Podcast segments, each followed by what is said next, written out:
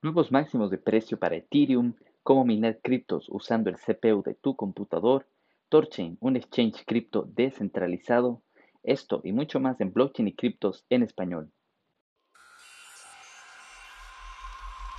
Hola, ¿qué tal? Soy Juan Sebastián Landi y esto es Blockchain y Criptos en Español, el podcast donde locos, geeks, rebeldes y todos quienes deseamos aprender sobre estas tecnologías disruptivas tenemos un espacio para compartir, desde la muralla china hasta la Patagonia. Si deseas participar en vivo, te invito a suscribirte a este podcast y unirte a nuestro canal de Telegram, Blockchain y Criptos en Español. Comenzamos.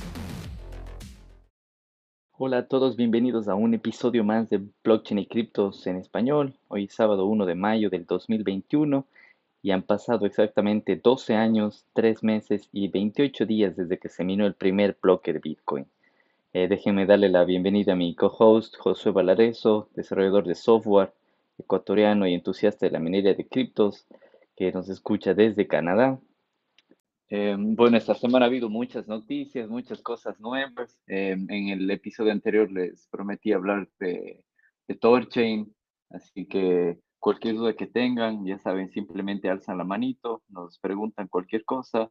También hay muchas noticias nuevas que les traigo desde, desde Clubhouse, que toda la semana está conectada a Clubhouse y hay unos grupos de debate bien interesantes. También me han invitado a otros grupos, unos de ellos de Polkadot, otros de ADA, y ha habido muchas, muchas noticias interesantes de esta semana. Eh, no sé si pudieron ver el Ethereum, que esta semana rompió tres nuevos all-time high, los precios máximos a los que había llegado. Eh, sobrepasó los 2.600, después sobrepasó los 2.700 y desde el día de ayer me parece está sobre los 2.800 y seguimos sobre los 2.800 dólares. Em,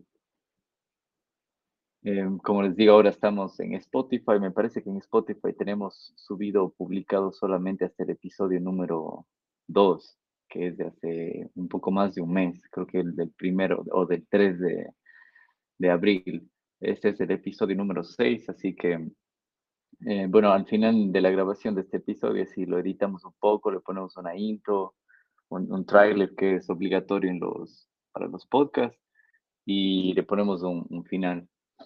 Entonces, a los que quieran escucharnos después de conversar aquí, obviamente los que están en el grupo van a ser los afortunados que tienen el audio de primera mano apenas se termina el, el canal. Entonces, ustedes pueden escucharlo sin editar ni nada, con todos los errores que van a ir por medio, porque ya saben que esto estamos grabando en vivo.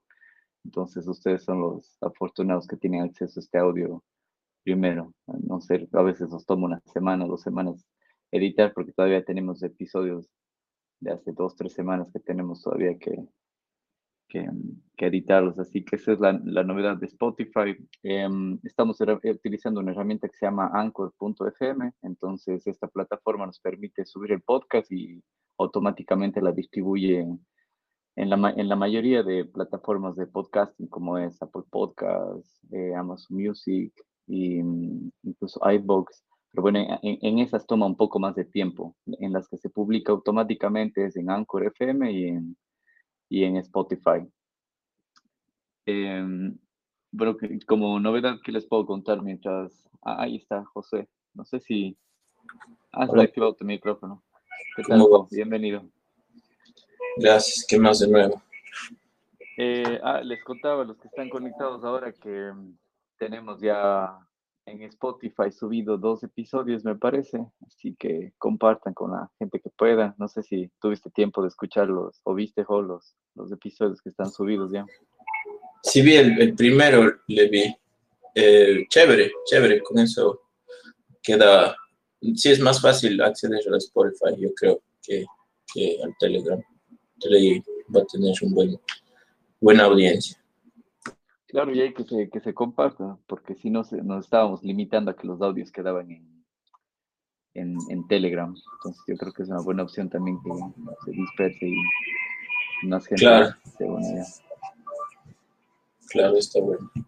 Y lo que me parece interesante también es de que el formato que estamos haciendo es algo nuevo, porque por ejemplo, en la mayoría de podcasts que tienes en Spotify y en todas esas plataformas, es solamente una conversación entre el, el que está haciendo el podcast y no sé si tiene algún invitado más y, y ahí queda. Y, y si alguien quiere participar, tiene o que enviarle, no sé, un tweet o un email, ese tipo de cosas, pero no es en tiempo real, o sea, no es bidireccional la comunicación. Y lo que estamos haciendo en Telegram es distinto, porque aquí todos pueden participar con las preguntas que tengan, nos interrumpen, nos alzan la manito aquí en la app y es un nuevo formato de, de podcast que cualquiera que se una, que se una, si sea nuevo o ya eh, eh, escuchas asidos que tenemos, entonces se pueden participar y después se pueden escuchar su participación que va a estar publicada en, en Spotify. Así que, Jo, ¿qué, ¿qué, novedades nos tienes en temas de minería? ¿Cómo están las criptos ahí en, en Canadá? Oye, una buena, una buena semana, sí, al menos para Ethereum ha sido súper bueno. Eh, todos los días ha estado sube y sube. Creo que el martes bajó un poco, pero de ahí sí el miércoles, jueves se ha disparado. Creo que llegó a un, a un nuevo alto, si no estoy mal. Sí, creo, desde ayer, creo que desde ayer está sobre los 2.800, eso les contaba al inicio que esta semana, si no estoy mal, esta semana rompió tres all time highs. Pasó de 2.600 a 2.700 y si no estoy mal, desde ayer a 2.800. Bitcoin también lleva recuperándose desde la caída que tuvo a los 47.000 más o menos, ahora está ya en 58, algo así. Sí. Entonces, ha sido sí, una semana sí. buena para los que están minando Ethereum. Sí, porque los payouts, eh, como bajó un poquito hace unas dos semanas, entonces subieron, porque es como que los, la forma en la que te pagan siempre está atrasado el precio del mercado, está atrasado como unas dos o tres semanas. Entonces, ahorita estamos con, con los pagos de más o menos de, del precio que estaba hace dos semanas, que son un poco más altos para compensar el precio que estaba por los 2.200, creo, 2.100. Entonces, es bueno, ahorita está bueno. Ah, eso no sabía que te pagaban con, o sea, con retraso, no te pagan enseguida. Claro, eh, hay distintas, depende del pool al que te unas, hay pools que te unes y puedes eh, hacer pagos diarios, pero te cobran unas tarifas generalmente un poco más altas, del 2%. Y si no tienes apuro y tienes el, la, puedes hacerlo cada semana, cada dos semanas, los pools te cobran menos, el 0,5, hay del 1%. Entonces, siempre, eh, en esos casos a veces te conviene por el precio ¿no? del, del Ethereum. Si, si está, eh, por ejemplo, esta semana está bajo y de aquí sube en dos semanas, entonces te, te resulta bueno. Pero bueno, pasa lo contrario, en cambio, cuando baja de precio y después de estar bastante alto. Entonces, bueno, ahí medio recuperas. Y en, en, temas de tarjetas gráficas y eso no, y, y, ya no estás buscando más, o, o, sea, me imagino que sigue habiendo el mismo problema, ¿no? Que no hay Sí, sí cada, cada vez está peor, está peor, o sea, los, los, los precios en el mercado, o sea, en el mercado de, tarjetas usadas sigue subiendo. Entonces, si hace un mes una tarjeta te costaba eh, 1200, 1300, ahora te cuesta ya 1500, 1600. Está, está increíblemente el mercado loco. O sea, cada vez sigue subiendo más y más y más. No sé hasta qué punto vaya, vaya a subir. Y no hay, no hay nuevas. No hay nuevas para nada. No consigues, ahora sí, pero ni, ni yéndote a hacer fila cinco días en ningún lado, no se consigue nada de nada. Y en, incluso, por ejemplo, en, en, Canadá, acá también en España, es muy fácil conseguir en Amazon y ese tipo de tiendas en eBay. O sea, no sé, creo que no sé si hasta ahora funciona o ahora funciona en Ecuador Amazon o, eBay, no sé, pero incluso en esas tiendas no, es, no puedes encontrar ahí. No, no, absolutamente todo está saturado, no hay nada, nada de nada de nada. Eh, ayer le hice un screenshot de una de una tienda de, de que venden igual tarjetas gráficas y a veces te ponen la, la fecha estimada de entrega y bueno, la mayoría te ponen que no hay disponible y no te ponen la fecha. Y en una te ponían que la fecha de entrega está estimado entre el del 12 de febrero al 15 de febrero del 2023 para una tarjeta gráfica. Pero, o sea, sí, en dos años. O sea, no, no, nada que ver. Pero bueno, entonces sí, una, una buena semana para los que están minando no solamente Ethereum, sino cualquier cripto que está que se puede minar con, usando GPU. Sí, sí, pero bueno, la única, la mayoría de gente mina con GPU minas Ethereum por la rentabilidad y de ahí, bueno, si te quieres meter al mercado en otra moneda, después la cambias, pero generalmente es el Ethereum. Ah, qué bien. Yo les puedo contar. Eh, Vos empezaste a minar, ¿no? Sí, justamente eso les iba a contar, que empecé a minar por hobby para ver cómo funciona, pero no Ethereum, sino yo también hice, hice los deberes esta semana, me puse a ver qué moneda se puede minar, con qué hardware se puede minar, entonces hay criptos que se pueden minar utilizando el CPU y otras que se pueden minar utilizando el GPU. Y ya el Bitcoin, por ejemplo, que utiliza ya equipos ASIC, que ya son más caros, y, y así te compres un ASIC, es una pérdida de tiempo, querés minar solo con uno, porque ya los que más capacidad tienen son los pools de minería que tienen cientos y cientos de ASIC. Entonces, con los equipos que tengo acá en, España, em, me puse a minar esta, esta semana, me puse a minar Monero y Zcash, que son criptos que se pueden minar utilizando el CPU. Y tampoco es que tengo la mega computadora increíblemente potente ni nada de eso. Tengo dos MacBook Pro, una del 2018 y una del 2019. La una tiene 16 GB de RAM, la otra tiene 32, pero tienen procesadores, déjame ver, son Core i7, si no estoy mal, sí, Core i7 de 6 núcleos con 2.6 GB de, de, procesamiento. Y lo bueno de estos equipos es que consumen muy poca energía, consumen alrededor de 40, 45 watts, entonces tiene un consumo bien bajo. Y mm, me uní a un pool de minería que se llama XMR el nombre exacto para los que les interesen, pueden buscar es, el pool de minería se llama minexdmr.com. Y porque todo el research que hice, de la investigación que hice, lo más fácil para ponerte a minar es simplemente te creas una wallet de Ethereum, em, entras a estos pools de minería y bueno, depende un poco entre cada pool, pero por ejemplo en los pools que yo encontré más fácil la configuración era que te piden que te descargues el, como el software para minar. Entonces hay el mismo software que te da la comunidad de Monero que se llama XMR Ring y hay otros software propios de algunos pools, pero yo fui al, a lo básico, al, que, al que me da el, el, mismo, la comunidad de Monero, que dice ahí que pongas, este, este software viene con un, con un ejecutable que lo puedes correr en, la línea de comandos o en, Linux, en Windows, en Mac, en cualquiera de ellos, y te viene con un archivo de configuración, un archivo de texto. Entonces, cuando abres este archivo de texto, ahí te pide que ingreses tu, tu dirección de, tu wallet de, de Monero y también que pongas la dirección del pool de minería que te quieres unir. Entonces, cuando entras a estas páginas de pool, ahí te dan todos ellos, porque algunos de estos pools tienen direcciones para alguien que esté en Estados Unidos o alguien que esté en Asia, entonces escogí los que estaban en el servidor de, Europa. Y nada más, eso es todo.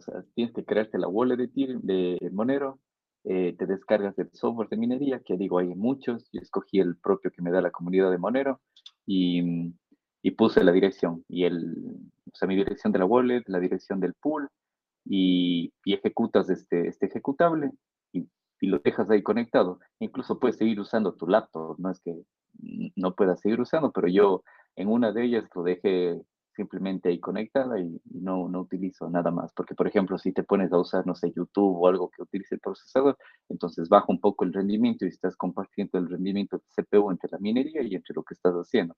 Entonces yo le dejé ahí y como te mostré unas capturas de pantalla, llegó como a incluso a 3 punto algo kilohashes, que era algo alto para poner a, una laptop a minar. Y, y, lo curioso es que desde que empecé a, esta semana a, a, minar, el precio de Monero estaba un poco menos de 400 dólares, estaba en 390, algo así, y llegó hasta 420, o sea, hubo una ganancia como de 30 dólares más o menos. Y, pero en promedio, para mostrarles, entre dos días de minería conectado completamente, gané como entre 60 y 80 centavos. O sea, digo, depende del precio, porque hay veces que sube un poco, baja un poco, pero si se ponen a hacer cuentas, más o menos, imagínense, de 80 centavos o 70 centavos por día en un mes, van a tener como, por 30 días en un mes, como 21 dólares, más o menos. Pero eso es a precio de hoy, porque la proyección es de que Monero siga subiendo. Entonces, imagínense, si en un mes se ganaron 21 dólares, de esos 21 dólares, no sé, en dos, tres, cuatro meses va a ser mucho más, ya no va a ser 21 dólares. Y pueden hacer la prueba, ya les digo, o sea, no, no pierden nada. Pueden buscar en Google la página de, de Monero, que me parece que es monero.org, algo así. Y sí, y la tienen en, inglés, me parece que está solo eso. Y, yo sé, y para o sea, para curiosar, para hacer pruebas, me parece sumamente interesante esto de aquí. Y Zcash es el mismo proceso, te tienes que crear la, la wallet de Zcash, incluso te unes a pools de minería, este mismo pool en el que yo estoy también ofrece el servicio de pools de Zcash y es exactamente lo mismo. ¿Por qué yo me fui por Monero? Es porque Monero cuesta más que, que Zcash. Monero está sobre los 400 dólares cuando Zcash cuesta menos. Y recuerdo justo en la época de COVID, hace un año, Monero costaba como 50 dólares. Imagínate, tuvo una, un crecimiento exponencial. Ahora, en temas de, de, rendimiento y cuánto me consume de energía, ahí todavía estoy esperando para ver, porque ahora ya estamos final de mes, inicios de mayo, entonces la factura me llegará, espero, esta semana para ver, porque acá, como saben, en España es, es mucho más caro el kilovatio hora de lo que es en, Latinoamérica, de lo que es en Canadá, así que voy a ver, hacer una prueba para ver cómo, cómo funciona eso. No sé si tú, creo que sí me contaste, Jo, tú también habías minado Monero alguna vez, ¿verdad? Sí, esa fue la primera que miné, eh, porque era solo de CPU. Sí. Y, y, bueno, en ese entonces tenía un buen CPU. Y, pero claro, no, de, ahí me compré la tarjeta de video y, y cambié. Pero sí, es, es, es la más rentable ahorita para minar cuando tienes CPU. Sí, por los documentos que leí también recomendaban de que es una mala idea, una mala inversión ponerse a minar Monero, Zcash, este tipo de monedas con, con GPUs, con tarjetas gráficas, porque no, no rindes, vas a gastar tiempo y dinero y no vas a tener los revenues que con, que, con CPUs. Entonces, entre otras criptos que encontré que se puede minar con el CPU está Monero y Zcash, está Ravencoin también. Creo que tú también habías minado Ravencoin antes, ¿verdad? Sí, sí, sí, Ravencoin también. Eso no hace mucho. Eh, eh, lo que no me quedó claro es de que si Ravencoin se puede minar utilizando las dos, tarjeta gráfica y CPU o, solo CPU. Sí, me, me parece, yo minaba con CPU, pero pero me parece que es igual a Monero, en la que también puedes minar con GPU, pero nadie lo hace. La mayoría de gente igual lo hace solo con, con, con CPU. Ya. Y lo bueno también de, me parece, de Ravencoin es que puedes eh, minar con una tarjeta gráfica que tenga memoria, que, que tenga memoria pequeña, o sea, que no tengas muchos gigas de memoria. Porque eso, todos esos, datos es muy importante de, de, calcular la rentabilidad. Ahí, esa página sí les pasé en el chat hace, un par de semanas donde puedes, eh, basado en las piezas que tienes en tu compu, ver qué monedas es la más rentable y cuál es la, la, la básicamente la más rentable la página esa de nicehash.com, esa. La de NiceHash, eh, esa te detecta automáticamente la rentabilidad, pero no te dice qué moneda. Hay otra página, ya les voy a poner, que se llama whatomine.com. Igual pones el costo de la electricidad y pones eh, qué tarjeta gráfica tienes. Y también hay la opción para, para calcular eh, con, con, con CPUs Entonces puedes poner qué CPU tienes. A ver, me parece que de la investigación que yo hice utilicé una página que se llamaba cryptocompare.com. Entonces creo que en Crypto También, también pues es parecida al Watermine. Ya, en esta también puedes poner qué cripto quieres minar, el precio del, del kilovatio hora, el consumo de, de watts que tiene tu procesador y te calcula más o menos cuál es tu ganancia al día, al mes, al año. Entonces, estaba interesante esta página también. Ahora, todos los recursos que estamos compartiendo aquí en el chat también yo estoy recopilando y en la descripción del, del podcast en Spotify ahí, ahí, van a tener los links. También van a tener nuestras cuentas de Twitter, también a los que nos quieran seguir o preguntar cualquier cosa ahí, para que no, porque, por ejemplo, a veces hemos estado conversando más de una hora a veces aquí en el canal y tal vez es medio complicado eh, entre buscar, hacer más adelante, más para atrás, a ver cuál era el link que, estábamos hablando, entonces para que quede también documentado ahí y, no estén perdiendo tiempo ahí queriendo buscar el chat y todo eso. Y para los que están conectados aquí en, en, Telegram, entonces ahí tienen directamente aquí en el chat, tienen los todos los, los links y todo que estamos compartiendo.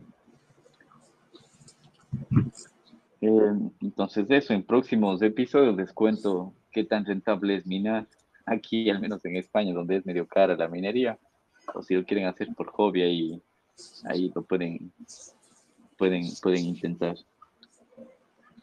Claro, y en tu pool si te sale cuánto, cuánto estás, eh, cuánto es tu hashing rate, que se llama, o sea, tu... Sí, Sí, sí, eso sí me sale. Y lo chévere es que es, solamente una página web. O sea, puedes dejar tu equipo minando y tú puedes acceder desde el celular a ver cuánto está generando el equipo. Y esta web era, como les dije, se llama mindxmr.com. Y ahorita está sobre los 2000, no sé si es 2.0 o 2050, no estoy seguro. O sea, aquí lo ponen en Sí, en kilo hash kilos. Ahorita está sobre 2.0, 2050 kilos, no estoy seguro cuánto es, pero, pero va bien. Incluso te muestra el precio actual de Monero en dólares, en euros, en libras esterlinas, y te dice cuánto tienes tú ya ganado, generado. Y lo bueno de este pool, porque también me unía a este, es que mm, tú puedes pedir que te paguen desde 0.001 Monero. Eh, al precio de hoy, déjame ver cuánto es hoy, 0.00, que está en 420 dólares, 0.1 monero, son 42 centavos. Es decir, si ya te has ganado 42 centavos, ya puedes pedir que te paguen. Y las transacciones también, los fees son baratísimos, porque había otros pools que te obligaban que llegues a 0.1 monero. Que 0.1 monero es como 42 dólares, pero para que llegues a 0.1 te tomará, no sé, semanas, dependiendo de la cantidad de equipos que tengas. hasta meses hasta meses te puede llegar. Claro, entonces estos tenían, no tenían esa limitación, sino que empiezan a pagar desde, desde 0.001. Entonces esa fue otra de las opciones por las que me uní a este pool, pero o sea, ahora tengo más de 0.01, sí. 0.0, tengo 0.002, ya mismo 0.003, pero tampoco es que voy a sacar, voy a dejar ahí que que, siga Monero. Y, creo que ese es, otro tema más bien que podemos conversar para otro episodio. El criptos, o sea, con que sean completamente anónimas, porque Bitcoin no es anónimo, es medio seudónimo, porque puedes ver el balance de transacciones que hay en cada dirección y eso, pero en Monero y en Zcash por defecto em, ya es completamente anónimo. No ves el, el, monto de las transacciones que tiene. O sea, podemos eso conversar en otro, en otro episodio me parece interesante por el porqué de Monero, el porqué de Zcash. Y, ah, en Monero no puedes ver nada de los, con la dirección de la billetera. No, no puedes ver. Incluso no puedes hacer ni un, ni un tracking de si de esta dirección se manda a esta otra y de ahí ver el historial, no puedes eso. En Zcash tampoco. En Ethereum sí puedes, en Bitcoin también. Me parece que hay otras criptos como Dash y Litecoin que por defecto no lo hacen, pero si tú activas un feature especial dentro de tu wallet, entonces puedes tener este, esta privacidad, pero no es por defecto. Recuerdo que también leí un poco de Litecoin, entonces es una de las de los updates que estuvo recién se llamaba Mimble Wimble, que tenía este feature para hacerlo más, eh, privado y, seguro.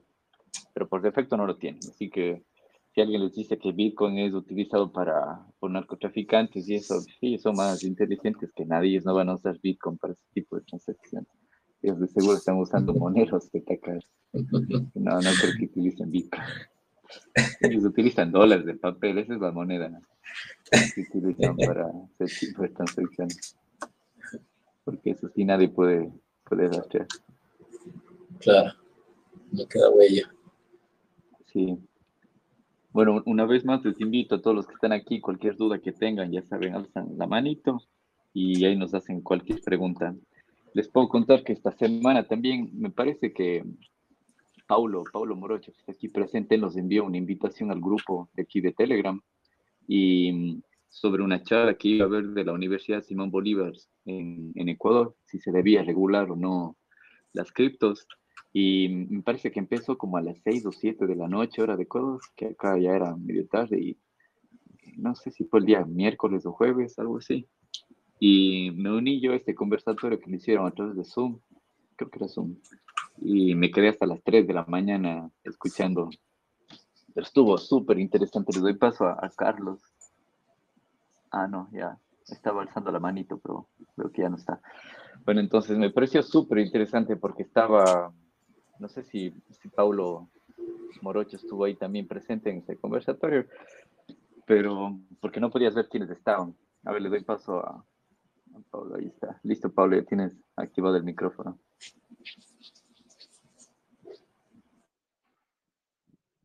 Ya está activado, Pablo, solo tienes, me imagino que estás muteado. Tienes que activar tu micrófono y listo. Ahí está, perdón. Listo. Saludos, Juan, saludos a todos. Bueno, felicidades por, eh, por, eh, por, todo este conversatorio que está sumamente interesante. Eh, sí, en realidad estuve desde el comienzo en, en el Zoom. Sabes que me gustó, de todos los expositores, me gustó la presentación de Juan Carlos. Juan Carlos, del abogado que, que es de la misma Universidad Andina. me pareció interesante porque hizo un abordaje desde, pues, desde el inicio del, del mundo criptográfico, ¿no? explicando desde, pues, eh, desde el derecho romano cuál es el valor de, del dinero, salario, eh, intercambio, todo ese tipo de, preámbulo que realmente hizo interesante la, eh, el, conversatorio que tuvieron, ¿no? Me gustó también la visión que, que daba, ay, no recuerdo el nombre de, la persona que estaba en Alemania, que era un asesor de, de alguna empresa grande, pues con respecto en, a... En Holanda creo que estaba, que trabajaba para Hewlett Packard, algo así. sí, Holanda o Alemania, mm, parece que yo le escuché Alemania, pero quizás por ayer. Pero estaba, estaba sumamente interesante, ¿no? Sumamente interesante. De ahí los otros temas que pues hablaron, es algo ya más o menos de lo que vienen hablando ustedes también, de lo que se ha hablado acá también, pero eh, esos temas de la parte legal y, por, por ejemplo, de, lo, de los bancos, de los bancos también la, que todavía pues no, no, si bien tienen esa apertura aquí en el Ecuador, pues todavía no hay una, una posición clara que tienen los bancos con respecto a, las criptomonedas. Y mmm, no sé si Juan escuchaste una parte de la propuesta que ellos, que ellos señalaban como la más valiosa sería un Ecuador libre digital, si, no, si mal no recuerdo eran las frases, la frase, en donde pues se trataba de que pues eh, como el Ecuador no tiene una moneda propia, y como tiene, tiene muchas deficiencias en varias, varios sectores, pues la propuesta era que sea libre digital para que la gente encuentre oportunidades de mercado, de, de inversión. Eh, entonces, eso así como un resumen rápido, mi estimado Juan. Sí, a mí también me pareció interesante. Estoy viendo si encontraba el nombre de, de esta persona que mencionas que estaba en Holanda, porque él, él, era un poco más técnico en la parte que hablaba, entonces se compensaba con, con el conocimiento que la mayoría de los otros expositores tenían, que ellos eran más de la parte legal, que sabían muchísimo, incluso había un representante de, de los bancos, ¿no? De ASO Bancos, algo así creo que era.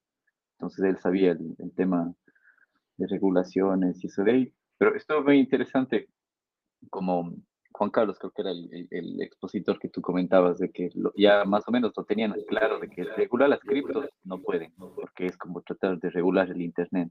Lo que se puede hacer es regular cuando quieres pasarte de cripto a fiat. Ahí es donde pueden regular porque de alguna manera lo tendrían que hacer a través de bancos o de exchange que estén en Ecuador o no sé cómo ellos quieran hacerlo, pero, o sea, también es, es complicado eso, porque yo podría pasarme de cripto a fiat con alguna persona, con algún amigo mío en una cafetería, ¿y cómo controla eso el Estado? No puede hacerlo.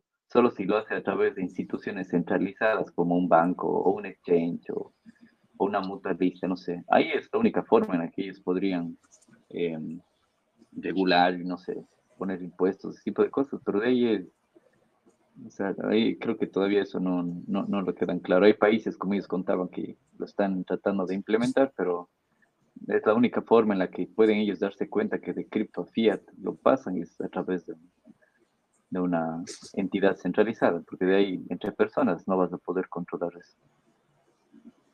hay una cosa, hay una cosa que, bueno, en el chat, eh, en el Zoom yo hice la pregunta del delito.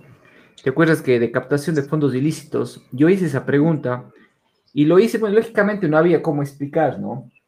Pero no lo entendieron en el contexto de que eh, eh, una persona fue procesada eh, porque vendía pues una criptomoneda aquí en el país y esa criptomoneda en el país resulta que tuvo problemas y pues terminó gente, la persona perdiendo mucho dinero, ¿no? Como podría pasar con cualquiera de esas criptomonedas que nosotros hablamos, ¿no?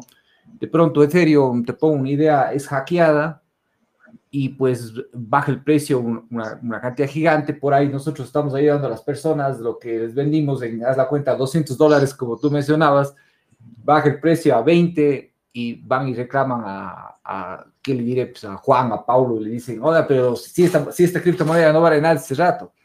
Entonces eso le pasó a esta persona y la fiscalía le procesó por captación de fondos eh, ilícitos, eh, captación de fondos, que es un delito.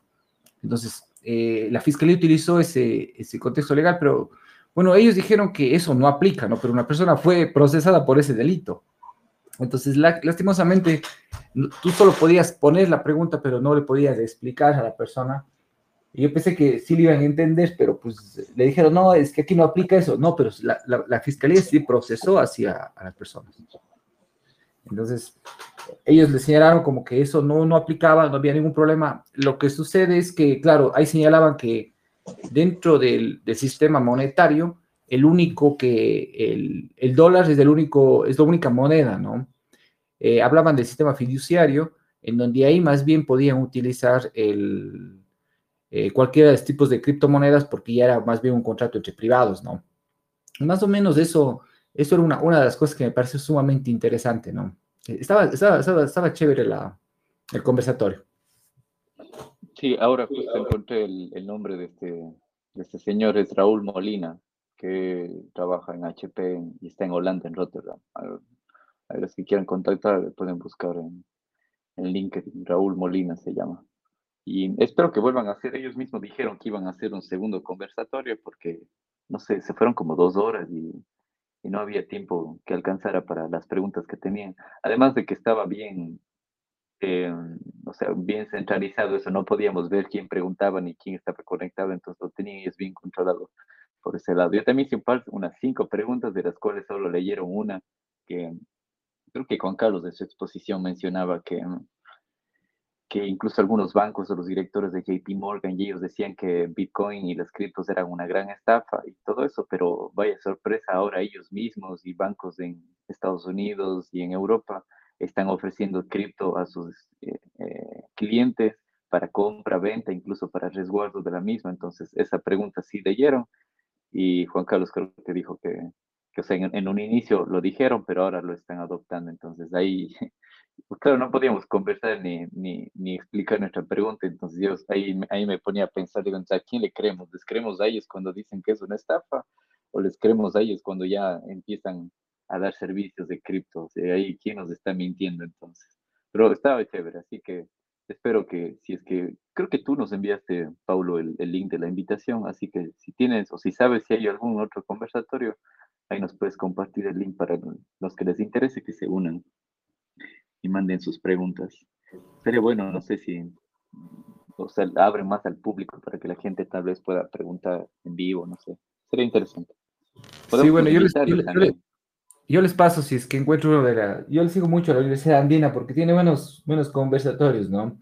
Lo que sucede es que, sabes que en el conservatorio hubo, hubo un asunto de que el moderador era muy pro criptos y eso a veces no, puede, no, es, no es muy bueno cuando es un tema en donde vas a hablar sobre la, la implementación de criptos en el país porque tú necesitas una, una, una contraparte fuerte para que el debate sea más interesante, ¿no? Entonces no te digo que todos no quisiéramos que las criptos estén muy bien instaladas, sino necesitamos a alguien que sea eh, un ferviente opositor para que sus argumentos pues sean, sean correctamente eh, analizados, ¿no? Entonces, el de Asobanca, lo único que, se, que él debería ser el, el, la persona que esté, pues, ahí señalando los puntos fuertes, lo único que decía es, eh, de pronto el gobierno nos tiene a nosotros como, como cogidos del cuello y no nos permite hacer nada, ¿no? Que está todo a cargo del gobierno y que nosotros uh, no sabemos mucho, no sabemos mucho, entonces, como que ahí se perdió un poco, pero si es que hay otro conversatorio, fíjate que el problema estuvo en que, en que no se quedó grabado. El, dijeron que iba a, quedar, eh, a dejar grabado eso en YouTube o en Facebook y lo borraron. Y lo borraron, no, no, no, no quedó grabado ese, ese Zoom. Entonces, pero si hay otros espacios en seguir. No sé si alguien pudo entrar a la, a la exposición que dieron de, eh, a la persona de, de Capitalica eh, que dio en la universidad ¿Alguien entró en el Zoom tal vez de ellos? No, yo me confundí de día y me di cuenta el día siguiente.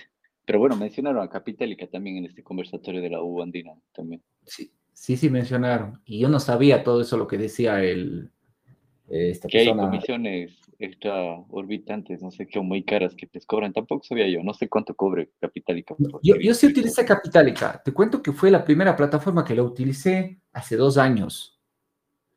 Em, ellos se promocionaron en un evento que hubo en Quito eh, de criptomonedas. Entonces ahí estaba Capitalica y pues como es de Cuenca mismo, tú sabes, de pronto dices, todo va a salir bien. Eh, el sistema de pagos que ellos utilizan son depósitos eh, bancarios en la cuenta de ellos. Se demoran 24 o 48 horas del depósito que tú hagas. En ese tiempo creo que era en el Banco o en el Banco Bolivariano. No, no recuerdo exactamente el banco que ellos tenían. O Amazonas, no me acuerdo. Entonces, ellos te decían, sí, ok, aquí está el dinero. Y dentro de la plataforma tú comprabas eh, el Ethereum y el Bitcoin al precio que ellos señalaban.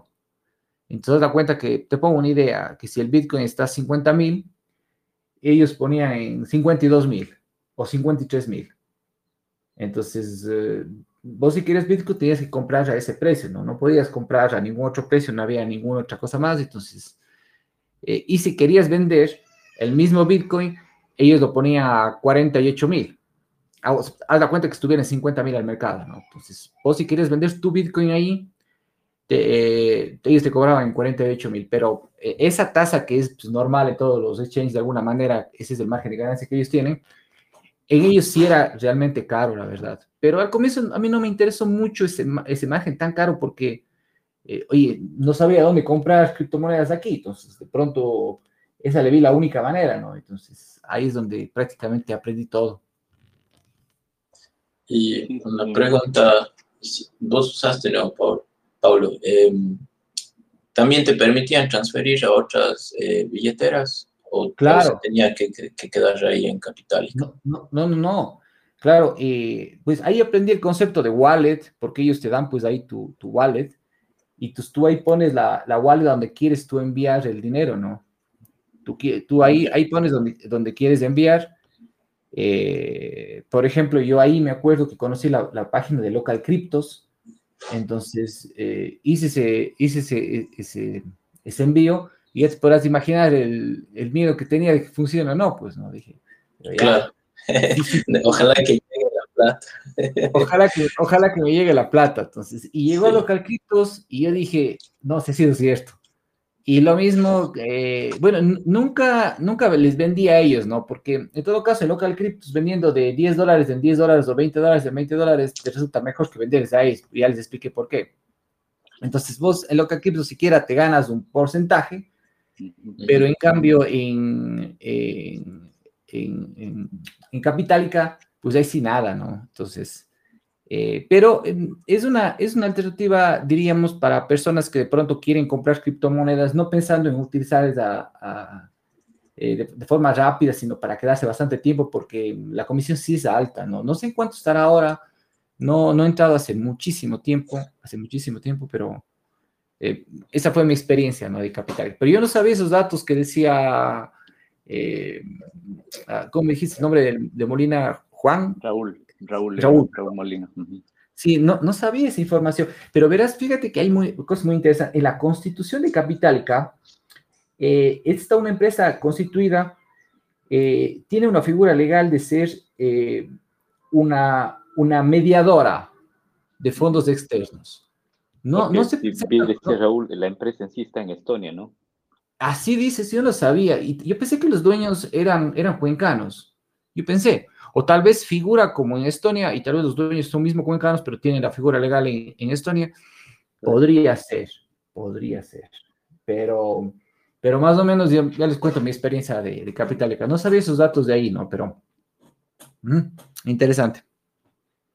Sí, está bien, bien interesante. Podríamos, o sea, voy a intentar conectar con Raúl, más bien podríamos invitarle a este, a este canal a que se una y nos cuente, porque él trabaja para HP en, en, en Holanda, entonces él más o menos sabe, por ejemplo, José y yo estamos, tenemos, me parece mucho más fácil acceder a criptos acá, incluso alguna vez les mostré en el chat y puedo comprar criptos en el supermercado aquí. Entonces, Raúl en el conversatorio mostró que él también ya tenía su tarjeta de débito de Binance. No sé si viste eso. Yo no tengo la de Binance, yo ya no uso Exchange, pero él tenía, entonces nos puede contar cómo adquirió su tarjeta de Binance, porque con esa tarjeta ya puedes hacer uso de tus cripto en cualquier lado, como una tarjeta de débito. Eh, normal, me, me, acuerdo que él mostró esa tarjeta porque alguien en el conversatorio decía, pero es que en este momento las criptos no puedes usar en ningún lado algo así. Justo después de mi pregunta, cuando yo le dije, los bancos ya ofrecen servicios, entonces él mostró su tarjeta Visa débito de Binance que ya estaba inter, eh, utilizando. Voy, voy a intentar contactar a ver si se, si se nos unen para otro conversatorio. ¿Y qué les puedo contar yo? Que ayer estuve, gracias eh, Pablo por, por contarnos eso. Cualquier cosa, de algún otro evento que sepas, nos, nos invitas, por favor. Claro, seguro, seguro, seguro. Aquí pasé y, y cualquier otro evento yo les paso. Chévere. Gracias, Pablo. Y a ver, ¿qué les puedo contar yo esta semana? De, el, el día de ayer estuve eh, conversando toda la tarde con, con, con, un ecuatoriano que está a cargo acá del departamento de marketing y publicidad de una de las empresas de compra y venta de cripto más grandes de Europa. De una de las más grandes de Europa y tal vez una de las más grandes de España.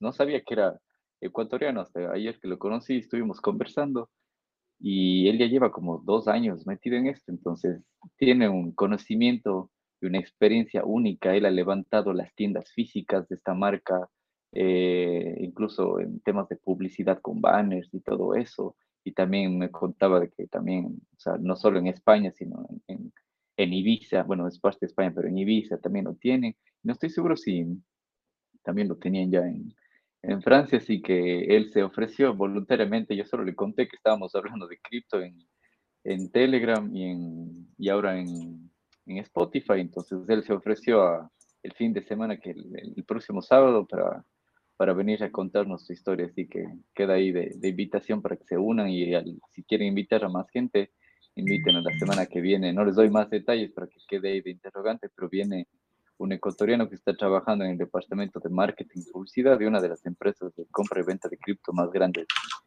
de Europa y de España, de seguro de España, sí, para, para, que se unan. Eso les puedo contar de esta semana. No sé si alguien más tiene alguna pregunta, algo que ahí nos pueden alzar la manito y nos preguntan cualquier cosa. No sé, Jo, tú alguna otra novedad que nos quieras contar esta semana. Esta semana, bueno, con, con, lo que conversamos la semana anterior con Juan, ¿te acuerdas que estábamos conversando de todo esto de los de las inversiones y todo? Esta semana he empezado a, a ver los videos de Binance, a ver si, si le entiendo más y, y, bueno, está interesante. Pero bueno, todavía estoy con esto de la seguridad, ¿no?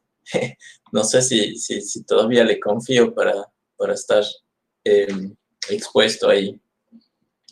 Pero, eh, oye, súper interesante todos los, los, todas las ofertas que, que, te, que te permite hacer, ¿no? Y, y justamente por eso le pregunté a Pablo de, de Capitalica, ¿no? Para ver si se permitía transferir a otras eh, billeteras, porque bueno, en, cierta forma, eh, si Capitalica permite comprar criptos, aunque sea con, con, con, con una, una, una, a un rate medio, medio malo, entonces no importa porque bueno, a la final ya, ya te está dando una exposición de cierta forma a los criptos para el Ecuador y también te puedes meter al mercado, tal vez en Binance o no sé, Coinbase o cualquier otro exchange que te permita hacer un poco de trading. He estado explorando algunos productos del, de Binance y, y hay unos, incluso, por ejemplo, acá las, las cuentas de, de ahorros, ¿no? Generalmente en los bancos te pagan nada de interés. Y en Binance tienen unas ofertas medio buenas para todo lo que es stable coins, para lo que es el de Binance, para lo que es el, el US, el, ¿cómo, es, ¿cómo se llama el otro? El Tether, USD Tether. Te pagan al 7, 8% de interés. Entonces, estaba considerando ahí algunas, algunas opciones medio, medio buenas que puedes hacer. No sé si vos les has usado los servicios de Binance de así medio más avanzados. No, no, ya no uso yo Exchange hace más de un año. Yo ya me salí de ese sistema de Exchange y cada vez me salgo más del sistema bancario también. Pero sí he visto esos servicios. Alguna vez yo te comenté también, en Canadá hay uno que se llama Leden, ledn.com, y acepta a gente de todo el mundo, entonces puedes hacer lo mismo. Puedes dejar tus bitcoins como colateral, pedir préstamos en efectivo y ellos te transfieren, si quieres, en dólares físicos o en dólares USDC, que es la moneda de, de, Coin, eh, Coinbase, creo que es.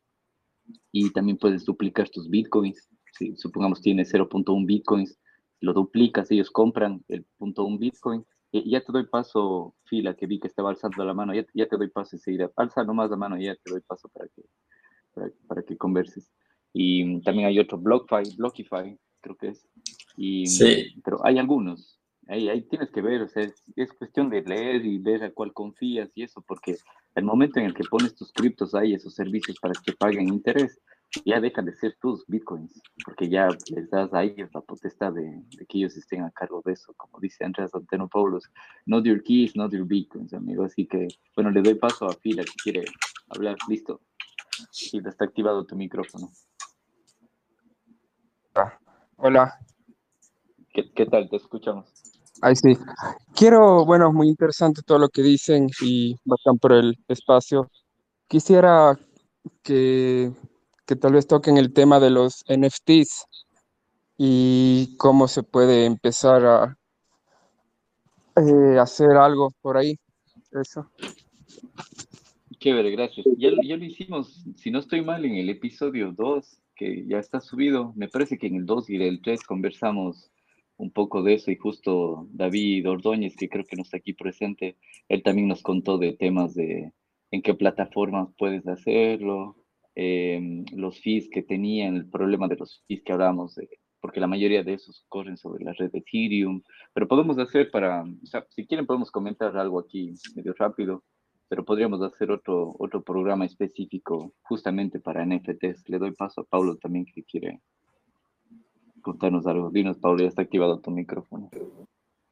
Eh, bueno, de, los NFTs es, es, un tema sumamente interesante. Eh, nuestra empresa está desarrollando algún programa de, de, NFTs, entonces, si quieres podemos hablar de eso, pero en general, eh, no solamente la plataforma de Ethereum, ¿no? Matic, como OpenSea, te ah, permite es migrar, eh, migrar eh, los NFTs. Si tú tienes alguno de ellos o si quieres ser uno de ellos, Matic es una buena plataforma, ¿no? Entonces, eh, ahora estar haciendo transacciones por Ethereum realmente resulta muy costoso. De pronto, producto, pues hay, hay mucha especulación como en cualquier otra criptomoneda, pero hay otras alternativas. También la Business Might Change, o sea, la plataforma de Binance, también tiene eh, eh, NFTs y es más, para julio ofrecieron, por eso es que nosotros estamos ahí como empresa, eh, ofrecieron eh, crear un, digamos, una plataforma propia para solo NFTs de Binance o Binance, como le quieran llamar.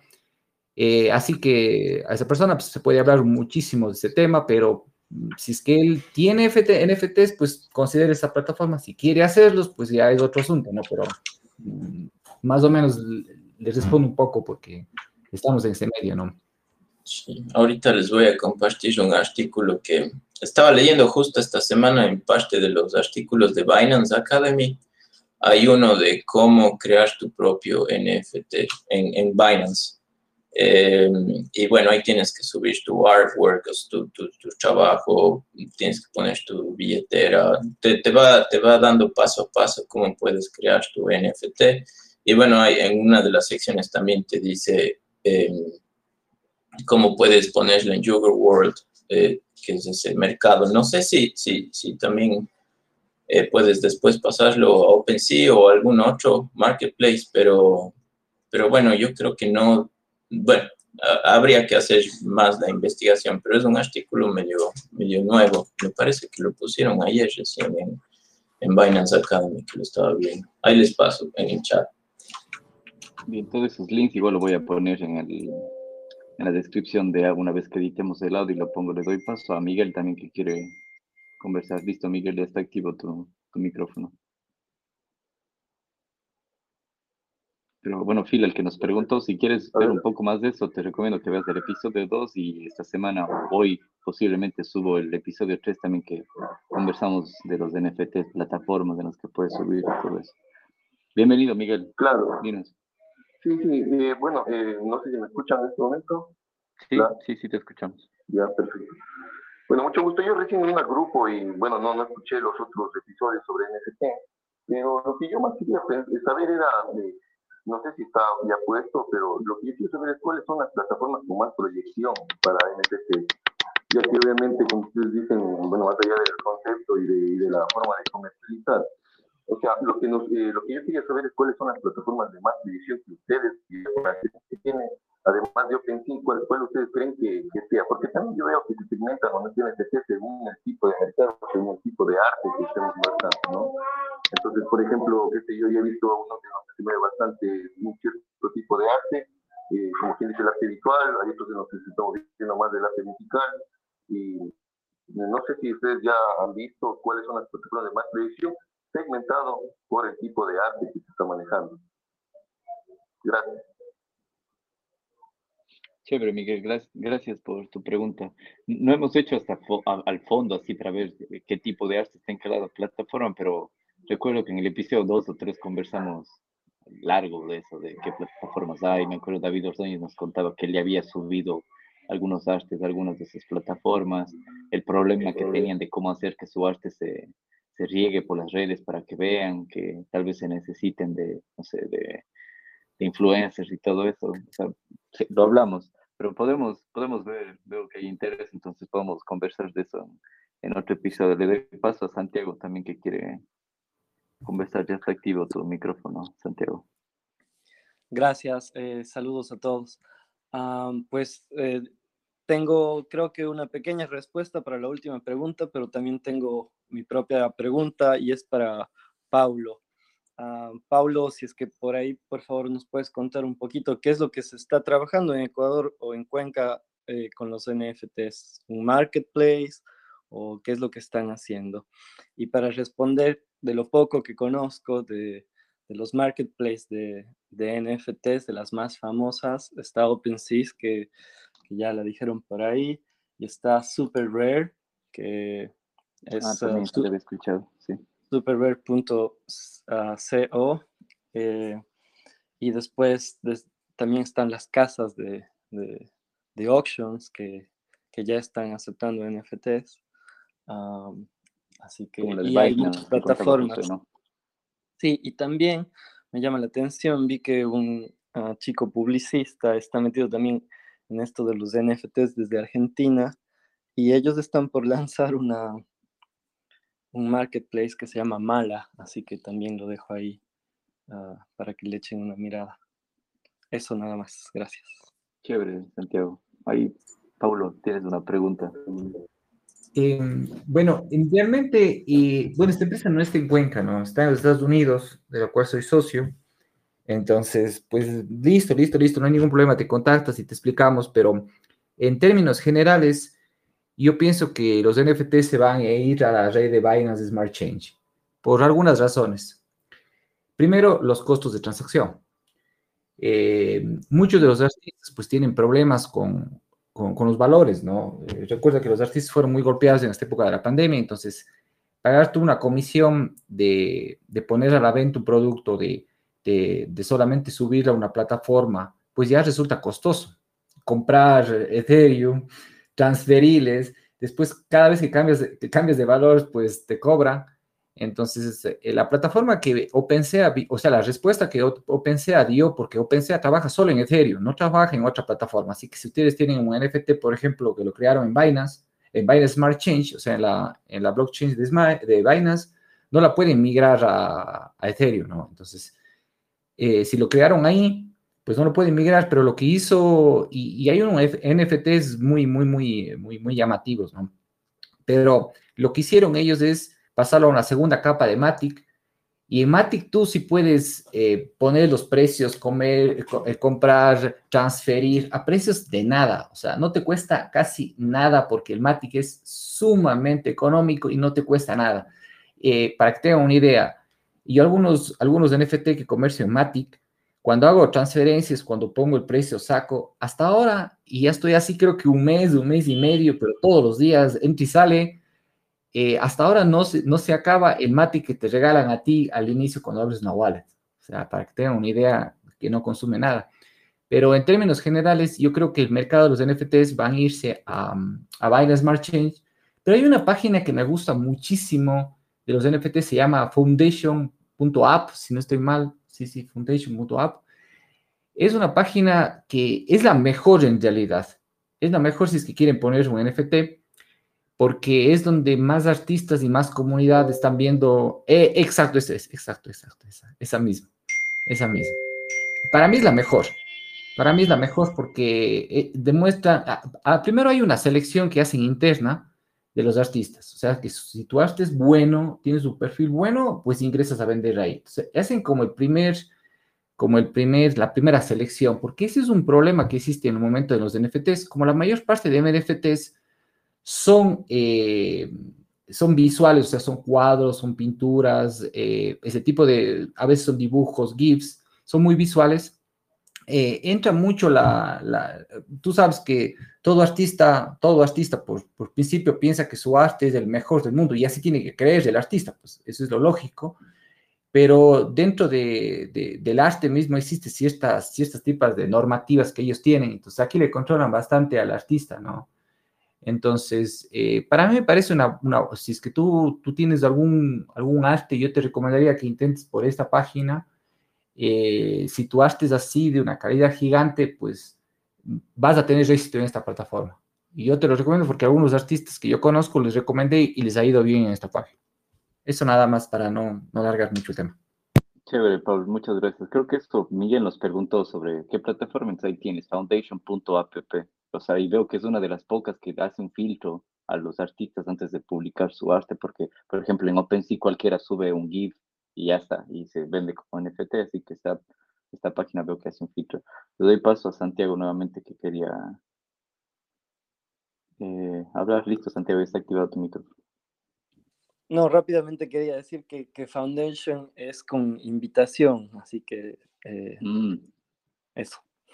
Ah, como Clubhouse también. Ah, los que quieran unirse a Clubhouse todavía tengo un par de invitaciones ahí para, para invitar. Los que tengan algún dispositivo iPhone o eso, nos escriben al, grupo y, les paso. Y bueno, no sé si alguien más tiene alguna duda, pero yo creo que podremos hacer un, próximo episodio dedicado justamente a, a NFTs y ahí nos caen, nos bombardean con todas las dudas que tengan, porque ya vamos, creo que ya más de una hora, una hora ya vamos conversando por aquí, hemos hablado de, la semana buena que ha tenido Ethereum para los mineros, así que José ha hecho su agosto ahora en, abril con todos los, all-time highs que ha tenido Ethereum esta semana. También les comentamos que ahora estamos presentes en Spotify Y mm, entonces, los que están en el grupo son los que tienen el beneficio de apenas se acabó esta conversación, lo pueden escuchar nuevamente, pero si no, de ahí en un par de días estará disponible en Spotify ya editado. Eh, ¿Qué más les comentamos? El tema de, ah, que em, empecé yo a minar Monero y Zcash esta semana. Hay un poco jugando a ver cómo funciona, ya voy casi una semana. Eh, también les comenté el, que para el próximo sábado vamos a tener al que está, a un ecuatoriano que está en el, trabajando en el departamento de marketing y comunicación de una de las empresas más grandes de compra-venta de cripto acá en España. Él va a estar presente acá la próxima semana. También conversamos del, de este conversatorio que hubo en Ecuador de la Universidad Simón Bolívar, que si se tenía que regular o no las criptos, que estuvo bien, bien chévere. Ojalá compacta, porque en teoría estaban grabando, como, como nos dijo Paulo, pero a la final yo también guardé el link para verlo después, pero me di cuenta que, que lo había, no sé si lo borraron o no, no lo sé, pero espero que hagan otro conversatorio para, para poder hablar de eso. Y un tema que nos queda pendiente, que justo les, les comenté yo el, el episodio anterior, era de exchanges descentralizados y uno de ellos era Torchain, para los que, para los que quieran hacer, acceder al mundo cripto, pero no a través de Binance o Coinbase o cualquiera de ellos. Hay una opción que se llama Torchain, pero el, para llegar a Torchain ya van a necesitar tener criptos de por medio, porque no es un, un exchange en el que puedas comprar criptos con tarjeta de, crédito, ni con depósitos, fiat, ni eso. Ya necesitas tener cripto y tu cripto, por ejemplo, si tienes Bitcoin, vas a este exchange que es um, torchain.org y ahí haces un swap, puedes hacer cambios de Bitcoin a Ethereum, de Bitcoin a Litecoin, lo que haya disponible en ese momento y las transacciones son baratísimas y es completamente anónimo, no hay terceras partes involucradas. Perdón. Perdón, ah, se me fue. Ah. bueno, les cuento entonces. Torchain está disponible desde no hace mucho, hace un par de meses, está funcionando, tiene su propia moneda que se llama Rune, que es para, como para pagar los fees en las transacciones. Y, y es interesante, ya pueden ustedes, ustedes utilizarlo y em, bueno, hay como cuatro eh, roles principales dentro del, del, exchange. Hay los liquidity providers, que son los que ponen, por ejemplo, el Bitcoin o Litecoin para, para que se hagan transacciones. Hay los swappers, que son los que se encargan de, de hacer los cambios. Por ejemplo, hay muchos nodos conectados dentro de este, de este exchange. Entonces, si un swapper que está escuchando direcciones de Bitcoin, por ejemplo, de, detecta que hay Bitcoin que quiere ser cambiado algo que él sabe de otra dirección que lo necesite, entonces se encarga de hacer el, el exchange. Eh, también hay los traders, que son los que están monitoreando los pools, porque cuando tú pones tu Bitcoin o tu Ethereum ahí va a formar parte de un pool. Entonces los traders son los que están constantemente balanceando, viendo los pagos de los fees que se hagan. Y hay los nodos operadores, que los nodos operadores son los que en sí se encargan de hacer las transacciones y tú puedes formar parte del, de Torchain como nodo operador, pero tienes que hacer una inversión comprando el, token de Room, tienes que invertir, no estoy seguro cuánto cuesta ahora el, el token de Room, déjame revisar rápidamente, pero a ver, Rune es el precio, Torchain Room, que ahora está en 15 dólares el token. Entonces tienes tú que hacer como staking de este token y ahí puedes formar parte de un nodo operador. Entonces, en este caso de que un nodo operador quiera hacerse el vivísimo y quedarse con, con, eso, no puede porque al final va a salir perdiendo porque tiene en sí ya puesto su piel en el juego con haciendo staking de, de esto, del token que se llama Run.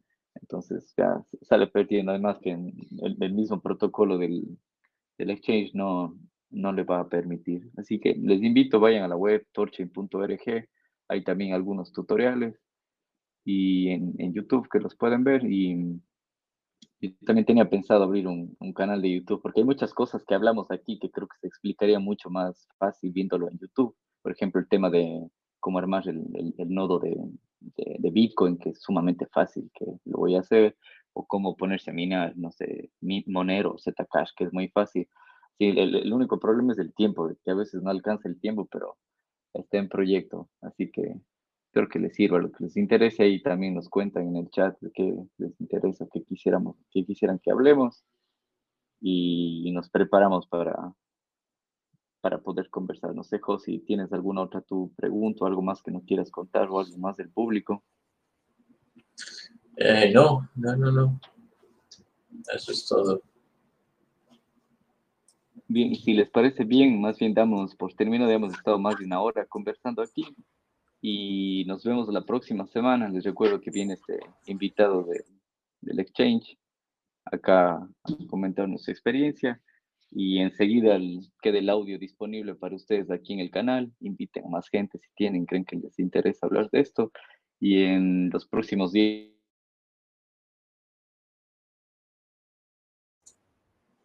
se me escuchan, creo que se cortó. Entonces, les digo, los próximos días estarán disponibles más episodios de los que hemos estado ya conversando. Eh, este, si no estoy mal, es el episodio 6. Entonces, creo que ahora está subido hasta el episodio 2. Entonces, en cuestión de horas estará el 3 y así iremos subiendo el resto de episodios. Que no me queda más que agradecerles. Gracias, José. Gracias a todos los que participaron. Y gracias, nos vemos. Sí, sí, nos vemos la próxima semana. Es todo, amigos. Muchas gracias por unirse. Adiós. Seguro. Gracias a todos. Chao. Chao. Gracias por haber llegado hasta el final de este podcast. Te invito a participar en la grabación de nuevos episodios en nuestro canal de Telegram, Blockchain y Criptos en Español. No olvides suscribirte a este podcast y compartirlo para que el poder de blockchain y la descentralización llegue a más personas.